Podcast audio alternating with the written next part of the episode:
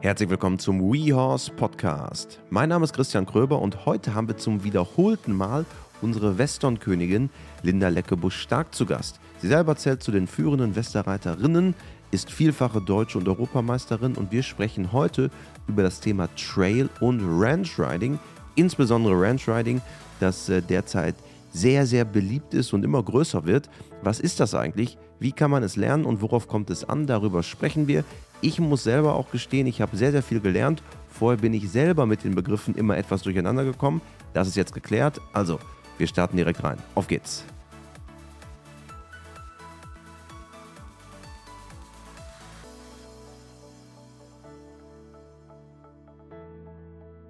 Hi Linda. Hallo Christian.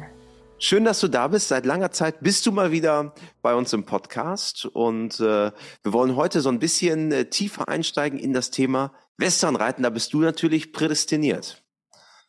Ja, vielen Dank. Ich freue mich total.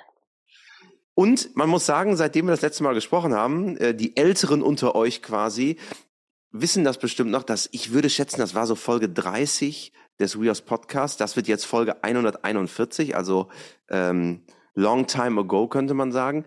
Damals haben wir immer wieder gesprochen, dass du vielleicht auch einen Podcast aufmachst. Inzwischen bist du ja nicht nur Westernreiterin, sondern du bist auch Podcasterin. Genau, ich habe mir den Traum in Corona erfüllt, ähm, weil ich einfach Bock drauf habe, mich auszutauschen mit anderen Trainern und habe mir gedacht, dass andere Leute da vielleicht auch Interesse haben, was wir so quatschen. Und es ist eigentlich ein ganz entspanntes Gespräch und ich nehme es halt auf. Und das machst du ja nicht nur in der Western-Szene, sondern du hattest gerade Christoph Hess zum Beispiel zu Gast und auch viele andere. Es geht wirklich darum, so ein bisschen breiter das Ganze zu fassen, so ein bisschen eine ähnliche Philosophie, wie wir auch hier bei WeHouse haben. Auf jeden Fall. Ich glaube, ich habe den Hashtag gutes Reiten verbindet. Ich habe auch die Uta Gräf zum Beispiel. Ich möchte noch ein paar Working Equitation Leute. Ich habe Tierärzte, Hufschmiede kommen demnächst. Es geht eigentlich darum, aufzuklären, um den Leuten was mitzugeben, damit es ihren Pferden zu Hause besser geht. Also das ist ein kleiner Podcast-Tipp an dieser Stelle, der Pro Horse Talk mit dir, Linda. Wir wollen heute ein bisschen sprechen, zum einen über Trailriding, zum anderen Ranch Riding, wie das ganz genau funktioniert. Wir hatten, haben immer wieder viele Fragen bei uns auch und wir haben ja einen Kurs mit dir zum Thema Trailreiten und später auch zum Thema Ranch äh, quasi in der Pipeline. Und ich selber als Nicht-Westernreiter bin manchmal auch nicht so ganz firm. Erklär mir mal, was genau ist jetzt nochmal Trailriding? Genau, also der Trail, das ist eine Disziplin bei uns auf Turnieren. Und im Endeffekt, äh, Trailriding sagt man ja auch in den USA, wenn man ausreiten geht, I'm going for a Trailride. Und im Endeffekt geht es eigentlich darum, Hindernisse zu äh, überwinden und zu durch, durchzureiten, zum Beispiel das Tor durchreiten, Stangen überwinden, rückwärts und seitwärts, über und durch Hindernisse es ist eigentlich äh, vor allem eine Koordinationsschulung, was jedes Pferd machen kann. Auch mittlerweile zum Beispiel in der Working Equitation, die haben ja auch einen Trail drin. Das ist direkt das Erste, was ich gedacht hätte. Eigentlich hört sich das jetzt erstmal an wie Working Equitation. Genau, kommt aus der Arbeitsreizweise. Früher der Cowboy wollte nicht absteigen, um das Tor zu öffnen. Und so wurde das mittlerweile sogar zu einer Sportdisziplin perfektioniert. Aber im Trailriding im Western-Bereich ist es natürlich in der Western-Aufmachung. Anders Natürlich, als jetzt genau. bei den Workern. Die, die Worker, die sind ja, ich nenne jetzt mal europäisch, während ihr amerikanisch seid. Auf jeden Fall. Das kann man schon so sagen, ne? Das ist quasi europäisch und amerikanisch, das ist schon so die Trennungslinie am Ende. Ja, das sind ja auch ganz andere Ziele. Die Westernreiter möchten es ja am durchhängenden Zügel und alles sehr ruhig und gesetzt und die Worker haben ja Aufrichtung und haben ja sogar den Speed Trail, um das möglichst schnell zu bewältigen. Was haben wir denn so für verschiedene Hindernisse im Trail? Reiten? Ja, also auf so einer DM sind zwischen 40 bis 50 Stangen, würde ich sagen, liegen in so einem Parcours, wo alle immer lachen und sagen, da brauchst du ja ein Navi, um durchzukommen. Ähm, es geht vor allem darum, im Schritt, Trab und Galopp Stangen zu überqueren, auf verschiedenen Abständen, verschiedene Distanzen, verschiedene Linien. Und dann gibt's äh, zum Beispiel ein Rückwärts-L, das kennen, glaube ich, viele. Das sind vier Stangen, die L-förmig aufgebaut sind, wo man dann rückwärts durch die Gasse geht. Da kann man auch gleich seitwärts drüber das Tor öffnen über ein Stangenviereck, was auf zwei Meter liegt. Da kann man auch drüber reiten, reinreiten, drin drehen. Also in der Box ein Turn heißt das bei uns. Ähm, es ist alles Geschicklichkeit und bei uns ist natürlich der Fokus darauf, dass natürlich taktrein und flüssig geritten wird, aber auch das Pferd sollte die Stange nicht berühren und das ist natürlich dann im Endeffekt dann die hohe Kunst. Die Stange berühren Was würde das dann bedeuten? Ist es dann schon ein Abzug? Auf jeden Fall. Also bei uns gibt es die Penalties, Strafpunkte. Und leicht berühren ist ein halber Penalty, stark berühren ist ein Penalty und Stange verschieben oder umrollen sind drei Penalties. Also das tut schon weh. Aber wie unterscheide ich dann zwischen leicht berühren und stark berühren? Und verschieben ist ja klar. Verschieben ist ja klar. Aber ja, man hört es tatsächlich. Man hört es. Ob man es so hört, so nach dem Motto, ist sie jetzt reingekommen oder nicht, oder man hat es quer durch die Halle scheppern gehört. Kramums. genau. Und das sind ja handelsübliche Springstangen, ne? Ja, also wir haben tatsächlich Holzstangen, die auch viereckig sind mit weichen Ecken, weil die nicht so schnell wegrollen. Natürlich kann man das auch alles mit Springstangen machen, aber natürlich ist es eigentlich einfacher, wenn die Stangen nicht rund sind und nicht rollen. Wie baust du das Training auf für Pferde, dass äh, die äh, im Trail gehen? Was, was muss ein Pferd mitbringen? Eigentlich kann man das jedem Pferd bis zum gewissen Maße beibringen. Es muss rittig sein, es muss zuhören, Wichtig ist, der Reiter braucht den richtigen Fokus, die Linienführung, das klare Bild im Kopf. Und dann ist es ähm, ganz simpel. Zum Beispiel im Trab über die Stange, wenn das Pferd gut drüber läuft, kriegt es eine Schrittpause. Wenn nicht, traben wir eine Wolte, traben nochmal drüber. Es ist eigentlich relativ simpel, dem Pferd zu erklären. Ähm, aber genau das behandeln wir ja auch in euren Kursen. Da zeige ich, wie ich das vom leichten zum schweren aufbaue. Und auch wenn das Pferd überfordert ist, geht man einen Schritt zurück und macht wieder die leichte Variante. Aber am Ende geht es dann doch zurück zu der guten und breiten Ausbildung. Auf jeden Fall. Das sind so enge Linien mit so vielen Übergängen. Also ich würde behaupten, wenn man sich unsere deutschen Europameisterschaftstrails anschaut, dass viele Leute Probleme hätten, diese Linien ohne Stange zu reiten, die wir sogar mit Stangen und Übergängen dazwischen reiten müssen. Und ist das jetzt etwas, was ich nur mit meinem, ich nenne es jetzt mal ganz platt gesagt, mit meinem Quarter oder äh, mit meinem Appaloosa-Reiter reite oder kriege ich das eigentlich auch mit anderen Pferden hin? Das kriegt man mit jedem Pferd hin. Natürlich je nach Pferd sind die Maße anders. Ein 1,80er Warmblut hat einen anderen Galoppsprung wie das äh, 1,40er Pony. Aber tatsächlich haben wir sogar bei uns in der Szene bei der EWU eins der erfolgreichsten Trailpferde ist ein Haflinger. Der hat, glaube ich, vorletztes Jahr gewonnen war letztes Jahr wieder Top 3. Und ich kenne das von, auch von den Working Equitation Reitern. Ich habe im letzten Jahr auf der Pferdinternational in München da das internationale Working Equitation Turnier ähm, moderiert und äh, kennst auch von der Equitana beispielsweise. Das ist ja schon eine spannende Frage. Wie groß ist der Galopp beispielsweise? Weil dann der Trail, der ist ja zum Beispiel bei den Workern eingebettet in die vier Disziplinen. Das ist ja bei mhm. euch anders. Bei euch ist ja nur der Trail. Genau, also wir haben auch Kombinationsklassen, wo es Trail-Teile gibt. Das ist die Superhorse bei uns, das ist schon wieder was anderes. Aber der reine Trail, da liegen die Galoppstangen immer sehr eng, also auch in der Regel auf 1,80 bis 2,10 Meter. Das heißt, das Pferd muss eine sehr gesetzte Galoppade haben. Genau, und was, was die ähm, Kollegen da beim Working Equitation sagen, ja, wir müssen schon taktisch gucken, wollen wir ein Pferd, das gut in der Dressur ist, wollen wir eins, das gut im, ähm, im Dressur-Trail ist, oder wollen wir eins, das gut im Trail ist, weil dann braucht man halt immer auch an, oder, oder Rinderarbeit ist ja da auch mit drin, andere Charakteristika eines Pferdes. Genau, ich denke, das ist bei den Workern wie bei der Vielseitigkeit. Gut ist, wenn das Pferd alles gut kann, aber jedes Pferd hat seine Stärken und seine Schwächen. Und bei uns kann man jedem Pferd den Trail beibringen. Also alle meine Pferde, die länger in der Ausbildung sind, kann man durch einen Trail reiten. Aber natürlich konkurrenzfähig trennt sich dann die, die Guten von den normalen. Die guten Pferde wollen selber die Stange nicht berühren. Und man kann aber jedem Pferd beibringen, Takt rein, mit guten Übergängen über die Stange zu laufen. Aber die richtig, richtig guten Trailpferde bringen halt von selber den Anspruch mit, die Stange nicht zu berühren. Und das kann man nur bis zu einem gewissen Maße trainieren, bei Pferden, die es überhaupt nicht interessiert. Und eines der Königshindernisse, wollte fast sagen Königsdisziplin, ist sicherlich das Tor. Das kann eigentlich ja jeder üben. Ein Tor hat ja fast jeder zu Hause. Das kann man fast, kommt immer, glaube ich, drauf an, aber fast immer an einem handelsüblichen Weidetor auch üben. Ja, Weidetor würde ich nicht empfehlen wegen Stromlitze, da sollten die Pferde Respekt vorhaben. Ne? Also wenn man ein Gatter hat. Wir haben zum Beispiel ein bei Gatter, uns am, ja. genau, genau, am Reitplatz haben wir ein Gatter, so ein großes Metalltor und das können wir vom Pferd aus öffnen und deswegen können meine Pferde das auch, weil ich zu faul bin, abzusteigen. ähm, aber tatsächlich, das sieht man auch in den, in den Kursen bei euch, kann man das auch erstmal einem Pferd rudimentär an zwei Springständern mit einer Longe dazwischen beibringen, dass man erstmal was in der Hand hat, das rückwärts, seitwärts übt, das Anpacken, das Durchreiten, das wieder schließen, bevor man das mit einem starren Tor übt. Ein starres Tor ist schwieriger wie ein Seiltor, nennt sich das bei uns. Vielleicht kannst du einmal beschreiben, wie läuft das ab, wenn ich mit meinem Pferd das Tor öffne? Weil, wenn man das noch nie gesehen hat, ist, glaube ich, ganz spannend, so den Ablauf einmal ähm, durchzugehen. Genau, Fakt ist, dass die Pferde immer die Tendenz haben, weg vom Hindernis zu wollen. Das heißt, ich stelle das Pferd neben das Tor, lege den Schenkel ran, um das Pferd an das Tor ranzuschieben und das Pferd möchte eigentlich davon weg. Das heißt, wir üben erstmal, bevor wir das Tor öffnen, muss das Pferd sich seitwärts von beiden Seiten ans Tor ranschieben lassen und gerade rückwärts gehen. Wenn das nicht der Fall ist, brauchen wir es gar nicht versuchen zu öffnen. Weil oft passiert, dass die Leute das Tor gerade so aufkriegen und das Pferd driftet seitwärts weg und zacken müssen sie es loslassen, was natürlich beim Reitplatz, wenn da kein freies Pferd auf dem Reitplatz ist, egal.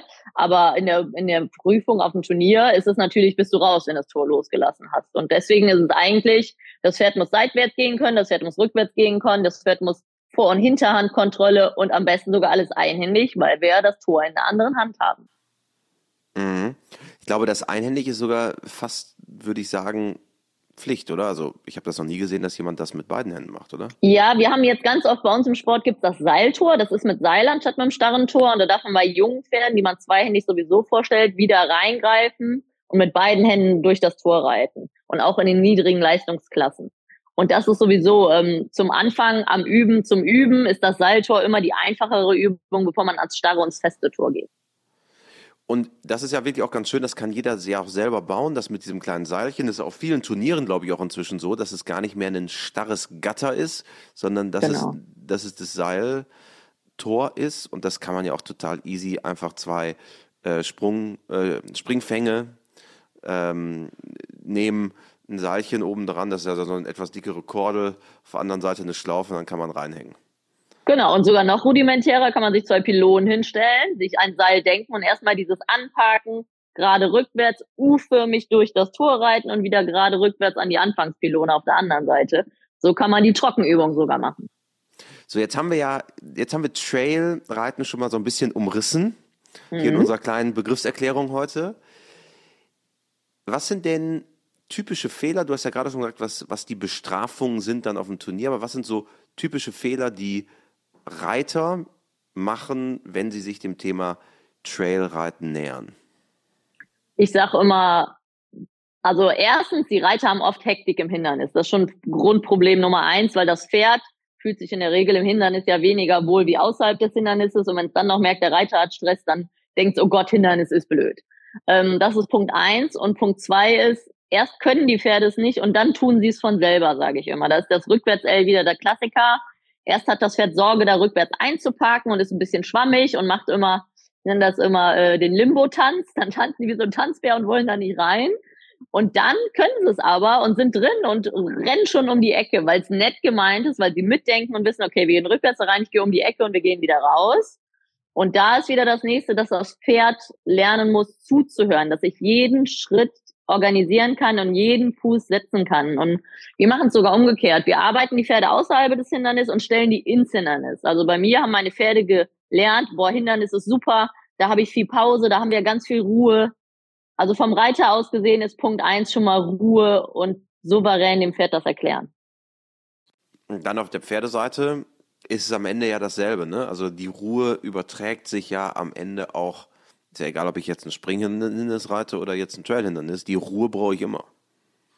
Genau, also wenn der Reiter fokussiert ist und souverän, hilft es dem Pferd, wenn es die Übung nicht kennt oder unsicher ist. Und ich sage immer, gerade auf dem Turnier sind die Pferde doppelt so schnell, gerade in so Rückwärts-Seitwärts-Hindernissen. Wenn die zu Hause schon hektisch sind, habe ich spätestens unter Prüfungssituationen ein massives Problem. Jetzt haben wir das Thema Trailreiten grob umrissen. Jetzt widmen wir uns mal dem Thema, wo ich wirklich überhaupt nicht firm bin, nämlich Ranch Riding. Was, liebe Linda, ist Ranch Riding? Ich komme bei euch Westernreitern immer durcheinander. Es gibt so vieles, unter anderem Ranch Riding. Genau, das ist die ganz neue Klasse. Das ist eigentlich so die neueste Disziplin, die wir mit haben. Gibt jetzt, glaube ich, ich glaube 2016 oder so war die erste bei der EWU, kommt aus USA natürlich. Und es ist eigentlich der Grund, warum wir Western reiten. Ein Ranch-Pferd. Was muss ein Ranch-Pferd können? Das muss gut lenken, es muss vorwärts gehen, es muss eine gute Bremse haben, es muss auch mal ein Tor machen können, ein Rückwärts, ein Seitwärts, es mal überstangen. Aber eigentlich ist das so die rudimentäre Grundriss unserer Arbeitsreitweise. Und das ist ähm, einfach so nach dem Motto, ich reite auf einer Ranch, was muss mein Pferd dann alles erledigen können? Und Das ist wirklich die neue Disziplin und es ist, wird sehr gut angenommen und es ist sehr erfolgreich. Was heißt sehr gut angenommen? Also gibt es jetzt schon viele, die switchen, die dann sagen, okay, ich war Westernreiter bisher im Trailbereich, jetzt gehe ich halt zum Ranch Riding. Oder ist das eher etwas, was man zusätzlich ratet? Also tatsächlich bei der EWU ist es mittlerweile die größte Disziplin, kann man so sagen. Ähm, um es auf wirklich hohem Level zu reiten, braucht man eigentlich ein Raining Cowhorse Pferd. Das heißt ein Pferd, was Stopp und Turn hat, so ein bisschen agiler ist wie die Pleasure Pferde. Und im Trailbereich hat man auch Pleasure Pferde, weil die einfach sehr langsam und gesetzt laufen. Aber im Ranch Riding Bereich, das soll wirklich zackig gehen und das Pferd soll sofort antreten, sofort parat sein, super lenken, sofort stehen. Ähm, ist das eher was für die Flotteren bei uns, also die Raining Cowhorse Pferde. Und ähm, bei der EWU ist es mittlerweile die stärkste Disziplin. Auch immer von den Vorläufen sind immer so bei den Erwachsenen oft zwischen 100 und 120 in den Vorläufen auf der deutschen Meisterschaft. Vielleicht kurz zur Erklärung. EWU, das ist die erste Westernreiter Union Deutschlands, genau. kurz EWU und einer von zwei Dachverbänden. Es gibt ja auch noch die DQHA, die Deutsche, Deutsche Quarterhouse Association, aber ich glaube, dass die EWU doch größer ist als die DQHA. Ja, mehr als doppelt ja. so groß. Die EWU ist an die FN angeschlossen und die EWU ist der Westernreiterverband und da darf jede Rasse teilnehmen. Das ist der große Unterschied. Die deutsche Quarterhorse Association, wie es sagt, ist ein Zuchtverband und da dürfen nur Quarterhorse teilnehmen. Woran liegt das eigentlich aus deiner Sicht, dass ähm, für, für viele die, die Western-Welt, wenn man so von außen drauf schaut, doch immer so gewisse Komplexitäten hat? Also es gibt zwei Verbände, es gibt neue Disziplinen. Siehst du da irgendwo einen Grund? Ist der, ist der Western-Bereich fortschrittlicher? Gibt es da einfach mehr Innovation? Also ich glaube tatsächlich, unser Ursprung ist in den USA und die Quarters ist die größte Pferderasse der Welt. Das vergessen sehr viele. Und in den USA gibt es so viele verschiedene Quarterhorse. Da gibt es den 1,70er, der Hunter läuft und springen läuft und Spielspringen läuft. Und da gibt es den 1,40er, der das Rind cuttet und wie eine Katze so athletisch ist. Also die, die Amerikaner, sie neigen ja etwas zum Übertreiben und die haben so viel Pferde spezialisiert, so breit gefächert. Und deswegen glaube ich, kommt es, dass es so viele verschiedene Disziplinen gibt. Und das macht natürlich auch ein bisschen undurchsichtig für die Laien und sehr schwierig auch das nachzuvollziehen und die verschiedenen Klassen zu verstehen. Weil du sagtest eben zum Beispiel auch, es gibt dann noch Superhorse, was quasi das alles kombiniert, was ja dann wieder noch eine Ebene oben drüber ist. Ja, also meiner Meinung nach ist die Superhorse unsere Königsklasse. Da haben wir Trail und Ranch Riding drin und Western Riding mit fliegende Wechsel und ein bisschen Raining. Also es ist bei uns so die Kombinationsklasse gibt's nur bei der EWU, eine Erfindung der EWU. Und das sind wirklich, das sind unsere Grand Prix-Pferde, wenn man so möchte. Das sind die fertig ausgebildeten Pferde, die alles können. Okay, kehren wir noch einmal wieder zum Ranch Riding zurück. Du hast gerade schon mal ähm, erklärt, wie das, wie das so grob äh, funktioniert. Warum, warum ist das eine, eine Disziplin, die jetzt so beliebt wird auf einmal? Ich meine, das Trailreiten ist jetzt auch was Interessantes, wenn man sieht, wie lange jetzt Working Equitation gebraucht hat, um Leute aus dem Dressurlager zu überzeugen, rüberzukommen. Ähm, Im Springreiten gab es sowas, da mal wird seit eh und je, seit den 20er Jahren, 1920er Jahren, äh, über Stangen gesprungen. Natürlich ein bisschen unterschiedlich in der Aufmachung der Kurse, aber Warum ist das so eine Disziplin, die jetzt so beliebt wird auf einmal? Also tatsächlich kann es jedes gut gerittene Westernpferd laufen. Deswegen holt es die breite Masse ab, weil es viele Übergänge, viel Linienführung, viel Tempiwechsel sind. Ähm, und deswegen kann man das theoretisch auch mit einem guten Pleasure All-Around Pferd machen, obwohl die in der Regel nicht fleißig genug sind, aber bis zu einem gewissen Level ist das eigentlich so der Ursprung, warum man Western reitet. Und deswegen wird das auch gerade in den niedrigen Klassen deutlich angenommen. Wenn ich jetzt Trailreiter bin, muss ich dann irgendwas großartig in meiner Pferdeausbildung umstellen? Ich glaube nicht. Also ob das jetzt ein Klassischreiter mit Aufrichtung reitet im Schritt, Trab, Galopp über die Stange oder ein Westernreiter oder jemand im Knotenhalfter ohne Sattel. Ähm, wichtig ist halt, man muss das Hindernis erarbeiten und dem Pferd vom Leichten zum Schweren erklären. Und zum Beispiel, wenn das Pferd eine Seitwärtsstange lernen soll, kann ich mich nicht neben die Stange stellen und seitwärts das Pferd da drüber schicken. Das wird nicht klappen. Also das Pferd dem ist das unwohl, das lässt sich auf die Stange schieben. Das muss man immer in kleine Teile zerlegen, immer vom Leichten zum Schweren und systematisch aufbauen. Und dann macht das unheimlich Spaß auf dem Pferd, weil es eher vom Kopf anstrengend ist als körperlich, diese rückwärts-, seitwärts Hindernisse. Und du als, als Profireiterin, die schon auf allen Championaten geritten ist, richtest du jetzt die Ausbildung oder deine Turnier, deinen turniersportlichen Fokus ganz auf das Ranch Riding? Also ist dann das Trailreiten, so wie wir es heute eigentlich kennen, eher, eher noch, sagen wir, die kleine Schwester dann nur noch? Nee, also das, ich würde sagen, das Trailreiten ist noch technischer als das Ranch Riding. Weil Ranch Riding geht ja viel um Übergänge und Linienführung. Das macht man ja jeden Tag beim Training. Und ich bin jemand, der eigentlich immer eine Stange in der Halle liegen hat und einfach immer so ein bisschen von allem trainiert, anstatt einen Tag über 30 Stangen zu reiten. Das nimmt dem Pferd auch die Motivation. Also bei mir gehört das beides ein bisschen mit zur Grundausbildung. Okay, also es ist jetzt nicht, dass quasi das eine das andere ablöst, ähm, sondern es ist eher, dass es so die Ausbaustufe ist, der Weg dahin zum Ranch Riding. Genau. Jetzt haben wir ja Trail, wir haben Ranch Riding. Äh, jetzt müssen wir einmal noch ähm, kurz über Raining sprechen. Das ist ja da, wo du gar nicht unterwegs bist. Tatsächlich. Ähm, was ist denn jetzt das Raining dazu? Ich sag, wenn mich jemand fragt, sage ich immer, naja, das ist das Dressurreiten. Ähm, kann man das so zusammenfassen? Ich würde es tatsächlich nicht sagen, weil Raining sind ja diese Manöver, die immer die gleichen sind in verschiedenen Abfolgen und die sind sehr spezialisiert, die Pferde. Und es ist halt der große Sport aus USA und es ist viel Geld drin und deswegen wird es so gehypt, aber es ist halt auch, das ist ähnlich wie Military vielleicht sogar. Es ist sehr hart am Pferd, vor allem wenn es nicht gut gemacht wird, weil es wirklich körperlich an die Grenzen geht. Und man braucht das richtige Pferd, den richtigen Beschlag, den richtigen Boden. Also es sind, kommen, muss wirklich sehr viel zusammenkommen und viel Talent und Zeit, um das ähm, artgerecht machen zu können und systematisch trainieren zu können. Gibt es denn überhaupt viele Rainer in Deutschland? Weil man setzt ja immer häufig dem den Westernsport gleich mit Raining. Aber jetzt sagst du, ja, naja, es ist eigentlich schwierig und wahrscheinlich brauche ich sehr viele spezielle Sachen. Boden, ich kenne es von der Equitana, da wird dann zum Western-Tag hin, wird nachts der Boden ausgetauscht, damit man zum Beispiel einen Sliding Stop machen kann, der ja Teil des Rainings ist. Genau, und selbst dann klappt es nicht gut, weil es oft zu spät ist, weil der Boden noch zu feucht ist. Also es ist wirklich, man braucht optimale Bedingungen und es ist unser Aushängeschild gewesen, ähm, es ist ja leider jetzt nicht mehr bei den Weltreiterspielen dabei, aus gewissen Gründen, die auch verständlich sind, weil die Amerikaner es etwas übertrieben haben, auch mit ihrer ganzen Handhabung, ähm, was äh, Welfare angeht, also Tierschutz.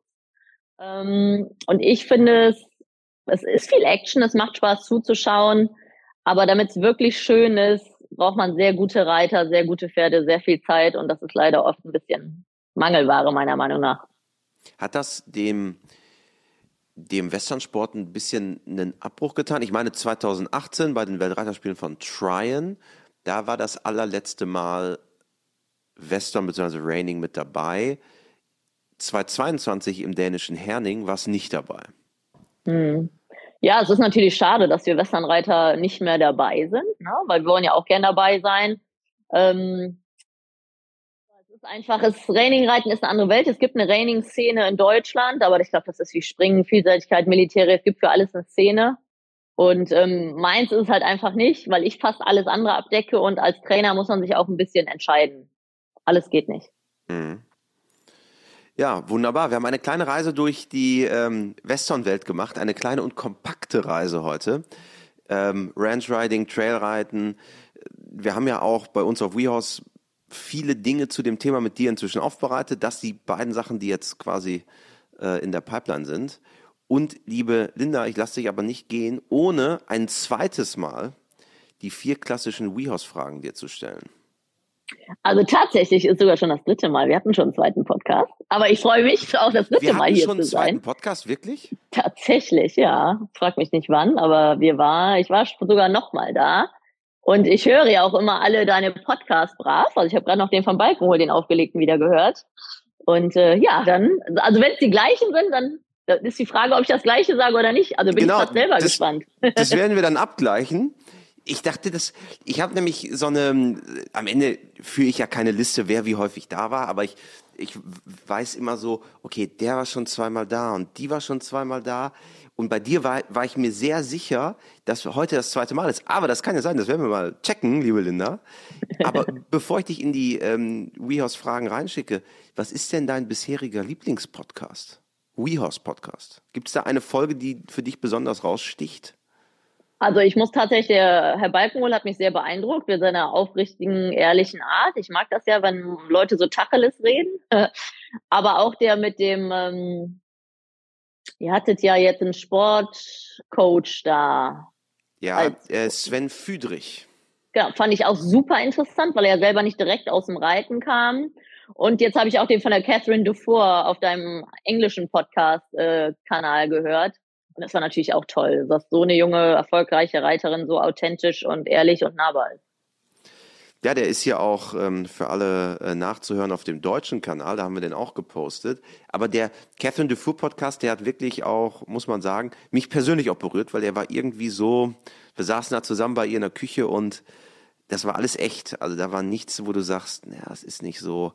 Und muss ich sagen, hat auch, gab große Resonanz. Also, ja, viele, also toll. Leute, sehr authentisch, sehr nahbar und so scheint. Ja. Ich bin Instagram-Fan von ihr, ne? Und so scheint es auch. Und ich finde es toll, dass sie auch Dinge anspricht, die ja nicht so leicht fallen. Es ist ja immer eine Stärke, Schwäche zu zeigen. Und ähm, es ist immer schwer für uns Trainer, was man dann postet und was nicht, weil man dann angegriffen wird, weil aber eigentlich möchte man die Realität zeigen. Aber sobald es nicht perfekt ist, gibt es leider immer Leute, die dann kritisieren müssen. Und deswegen ist es schwer, wirklich immer. Ich bin auch sehr authentisch, glaube ich, aber ich würde gern noch mehr Reality zeigen, aber wie gesagt, es ist, es gibt leider immer Leute, die dann was Negatives sagen. Ist das dann so, dass du auch genau schaust, okay, was macht jetzt eine Catherine Dufour? Wie macht die das? Was kann ich davon lernen? Du sagtest gerade, Social Media ist natürlich für dich ein kritischer Punkt, musst du haben. Auf der anderen Seite natürlich auch der Potenzial zum, zu, zu negativen Geschichten. Guckst du dir was konkret ab?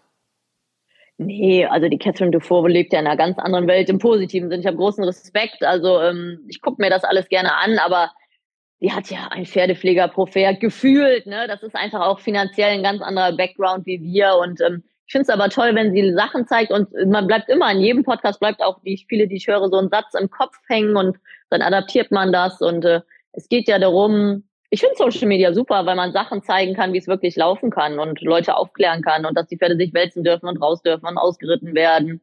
Und ähm, da gibt's viele tolle Vorbilder, auch so eine Jessica Bredo-Werndl natürlich, dass die Pferde rauskommen. Und ähm, deswegen denke ich, ist es wichtig, dass wir alle zeigen, was man auch alles Gutes tun kann, anstatt das Negative zu sehen.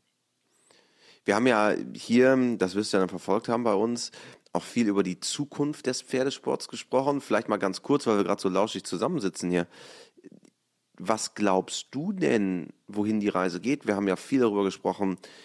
Inflation, steigende Futtermittelpreise, Turniersport, also der organisierte Sport, der klassische Reitverein, der unter Druck steht. Wenn du das jetzt als Westernreiterin ein bisschen auch in dem Sinne von außen äh, beurteilst und anschaust, was glaubst du denn, wo stehen wir in fünf Jahren? Ja, wir Westernreiter hatten ja noch nie so die Reitvereine, wie die klassischen Reiter das gewohnt waren. Ne? Ich merke, dass die Jugend wegbricht, die wird massiv dünner, weil wir haben ja auch einen großen Betrieb. Man merkt, das Fett, das, das Fett wird immer mehr zum Luxustier, was es sowieso schon ist, auch finanziell gesehen. Das Auto wird teurer, der Sprit wird teurer, die Kinder haben länger Schule. Also es fehlt ein bisschen der Nachwuchs. Ähm, aber generell finde ich eigentlich, dass auch so eine EWU, die haben dreijährige Pferde im Sport verboten. Wir haben sehr strenge Dopingauflagen. Eigentlich finde ich, ist das auf einem guten Weg. Aber es wird wahrscheinlich ja finanziell dünner und deswegen vielleicht doch noch leer, ein bisschen elitärer, wenn man das so möchte. Es ist schwer, die breite Masse abzuholen und auf Schulpferden Kindern Reiten beizubringen, weil das einfach schwer auch finanziell zu stemmen ist heutzutage. Ja, und das ist am Ende ja, wenn der Sport elitärer wird und, und hochpreisiger, was er jetzt ja am Ende schon in Teilen noch ist, ähm, wird es natürlich auch kleiner. Genau, das ist ähm, Fluch und Segen. Ähm, aber ich finde gerade wir Trainer und das Turnierreiten ist gutes Marketing. Ich liebe es, ich mache es wirklich gerne. Ähm, ich sage immer, Turnierreiten ist mein Hobby, weil wir haben kein Preisgeld. Ich verdiene damit im Endeffekt kein Geld. Ähm, aber das echte Geld als Trainer verdient man zu Hause mit Lieschen Müller, die Angaloppien übt und mit äh, Pensionsbetrieben großen und äh, Reitkurse geben. Also diese Turnierwelt ist ja nur das i-Tüpfelchen der ganzen Pferdebranche, würde ich sagen. Aber glaubst du, dass es ähm, rein am Geld hängt oder haben wir auch in der Pferdewelt ein Problem damit, neue Leute zu erschließen und zu begeistern? Das frage ich mich immer. Also das äh, empfinde ich nicht so, eher im Gegenteil. Wir haben mehr Anfragen für Reitunterricht, als wir bedienen könnten, weil wir nicht genug Schulpferde haben. Wir haben in dem Sinne keine klassische Reitschule und die Nachfrage gerade im Western-Bereich, wo alles sehr leger und entspannt ist. Die Männer müssen nicht in Strumpfhosen reiten, das höre ich immer ganz oft. und die Leute können viel ausreiten gehen. Wir haben eher einen sehr großen Zulauf, den wir fast nicht bewältigen können. Wunderbar. Wir steigen ein in unsere vier WeHouse-Fragen. Frage Nummer eins. Du kennst das Ganze ja, quasi schon. Wir werden das im Nachgang nochmal vergleichen, liebe Linda. Hast du ein Motto, nach dem du lebst? Ich glaube, das ist immer noch das Gleiche. Ähm, love it, change it or leave it. Also ich mag nicht die Leute, die immer nur meckern und rumzetern und mit Finger auf andere zeigen. Ne?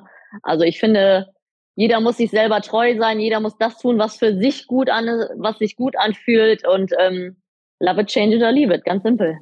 Ist ja am Ende auch dasselbe mit dem Thema, was wir gerade hatten, nämlich ähm, Love it, change it or leave it. Entweder man, man kann diese Themen anpacken oder man lässt es halt. Ähm, äh, genau. Deswegen wunderbar. Dann Frage Nummer zwei. Gibt es einen Menschen, der dich im Hinblick auf die Pferde besonders geprägt hat? Na, ich glaube, das ist die alte Antwort. Absolut meine Eltern. Also beide meine Eltern haben mich extrem geprägt. Mein Vater war immer der aktive Pferdemann, der viel geritten ist. Die Mama war schon immer die Managerin und hat die Kurse geleitet, also pädagogisch sehr, sehr wertvoll und sehr stark. Und seit 2006 arbeite ich ja auch nur noch mit ihr zusammen, da haben meine Eltern sich getrennt. Und jetzt habe ich diesen Sommer noch mal ein bisschen Kontakt zu meinem Vater gehabt, habe den in Spanien besucht. Wir haben uns in Spanien gekauft. Also die inspirieren mich beide immer noch, sie unterstützen mich. Und im Endeffekt lerne ich aber eigentlich jeden Tag von jedem Pferd. Wunderbar. Dann wenn du Reitern oder Pferdemenschen eine Sache im Umgang mit ihren Pferden auf den Weg geben könntest, was wäre es? Ja, ich habe gerade ein schönes Buch gelesen. Ähm, die Pferde haben ja nicht nach dem Job gefragt. Also es ist unser Job, dem Pferd ihren Job angenehm zu machen. Das Pferd steht eigentlich auf der Weide und ist happy mit seinen Freunden und es sollte eine gute Zeit mit uns haben. Und deswegen möchte ich, dass immer an das Gute im Pferd geglaubt wird. Wenn man diesen Spruch hört, der verarscht mich, der, der testet mich und so, dann hat das Pferd das Falsche gelernt und versteht einen nicht und hat gelernt, Auswege zu suchen, gerade Steigen, Bocken etc. Also äh, immer mal eher an sich arbeiten, anstatt den Druck am Pferd zu erhöhen. Und dann zum Abschluss vervollständige bitte diesen Satz, Pferde sind für mich.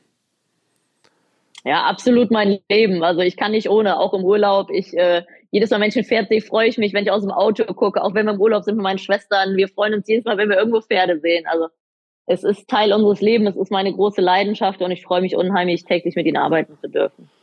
Wunderbar. Wir werden jetzt alle Trail reiten und Ranch Riding lernen, liebe Linda. Und äh, ja, danke dir für deine Zeit ähm, und weiterhin alles Gute.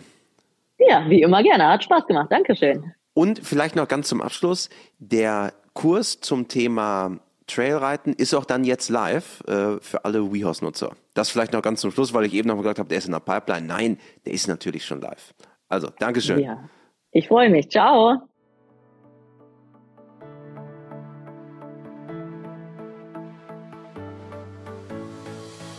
Diese Folge wurde produziert von Mara Landwehr. Wenn ihr mögt, gebt gerne eine positive Bewertung ab. Das hilft uns, dass noch mehr Menschen von diesem Podcast erfahren. Ihr hört uns auf Spotify, Apple Podcast, Amazon Music, Deezer und überall dort, wo es gute Podcasts gibt. Bis bald.